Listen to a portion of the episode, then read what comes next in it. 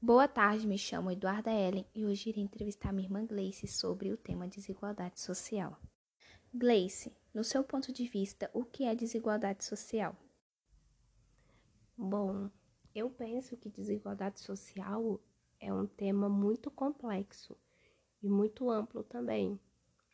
Mas a primeira coisa que vem à minha cabeça quando eu penso em desigualdade social é a questão da renda, é a questão econômica são. Eu sempre penso em pessoas que recebem salários muito altos e que em geral pertencem a famílias tradicionais, então aí a gente percebe que tem uma reprodução dessa, dessas famílias tradicionais, essas famílias é, são ricas e já eram ricas há alguns anos, séculos, há muito tempo e famílias que são pobres e que sempre foram pobres, sabe? Que a mãe foi, o avô foi, o bisavô foi. Então, essa questão da desigualdade me lembra, me remete muito a essa, a essa questão de, de ir passando de geração em geração. Também tem a questão da renda, né? Enquanto você está falando sobre o seu ponto de vista do que é desigualdade social, eu pensei muito na pandemia, agora escancarou. Enquanto você estava falando sobre o seu ponto de vista do que é desigualdade social, eu pensei muito na pandemia, porque agora, nesse momento que estamos vivendo, a desigualdade social ficou bem mais nítido. Eu queria que você falasse mais um pouco sobre isso. Sim, Eduarda, esse momento que nós estamos vivendo escancarou muito essa questão da desigualdade social, porque, por exemplo, é, agora nessa segunda onda, acho que na primeira onda também, quando a gente vai. Assim eu não vou, né? Mas enfim, quando a gente vai a algum café, algum lugar assim, a gente percebe que as pessoas que trabalham nesse, nesses estabelecimentos estão lá atendendo, mas muitas vezes os donos não estão lá, os donos estão em casa tentando cumprir as medidas, né? Então, é, a mesma coisa acontece com, com as pessoas que precisam sair para trabalhar, as pessoas que precisam pegar ônibus, as pessoas que precisam se sujeitar a ônibus lotado, a, ao risco, né, muito alto de pegar o Covid.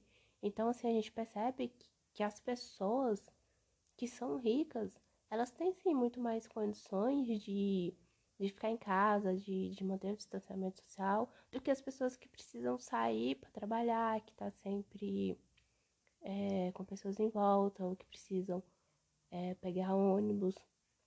E assim, é, a gente percebeu também que, que assim, no início da pandemia, primeiro a pandemia afetou as pessoas de classe alta, né? E depois foi afetando as outras pessoas. E assim, quando afetou pessoas, pessoas pobres, né? Porque a maior parte das pessoas no Brasil são, é, foram, foram muitas mortes, muitas mortes mesmo. A gente viu colapso, a gente viu muitas coisas. É, isso me fez lembrar também de uma reportagem que eu vi no Fantástico sobre as comunidades, né, sobre as favelas do Rio de Janeiro. Em várias delas faltaram água, então assim, você pensa, poxa, as pessoas têm que lavar a mão o tempo todo, as pessoas têm que tomar banho assim que chegam da rua. E cara, como é que faz isso se, se não tem, se não tem água? Então, assim, é, esse momento escancarou muito essa questão da desigualdade social. E as pessoas estão morrendo. E o que você acha que resolveria todos os problemas que você acabou de falar? Nossa, todos os problemas que eu acabei de falar, eu acho difícil. Eu não sei se tem exatamente como resolver, mas, por exemplo, quando eu falei da, da questão das, das pessoas que vão se perpetuando no poder, eu acho que isso eu acho que isso nos leva a um ponto em que não tem representatividade.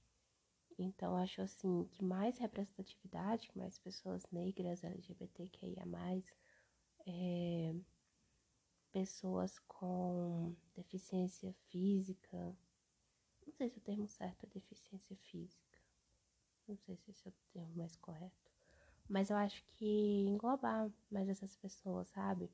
Na vida política, eu acho que isso seria, seria bacana. E em relação, deixa eu pensar, deixa eu tentar lembrar outro exemplo que eu dei. Foi da pandemia, né? Que eu dei. Outro exemplo da pandemia. Olha, exemplo da pandemia é um negócio muito grande. Acho que primeiro a gente tem que ter um governo que leve isso a sério. A gente precisa ter um programa de vacinação de verdade, a gente precisa ter um governo de verdade. O Brasil ele tem capacidade de estar vacinando muito mais do que ele está. Então acho que é levar a pandemia com serenidade, porque assim, a gente tem exemplo de outros países onde as pessoas que ficaram em casa foram isentas de pagar contas. No Brasil não, a gente não teve isso. Então, assim, é muito complicado, porque a gente tem um governo que fala que a economia é mais importante que a vida, só que Poxa, se as pessoas. Só que isso não faz o menor sentido, nem na cabeça deles, eu acho, porque, cara, essas pessoas não estão. É... Se as pessoas estão doentes, as pessoas não vão trabalhar, a economia não vai girar. E sem falar que isso é uma questão de humanidade, entendeu?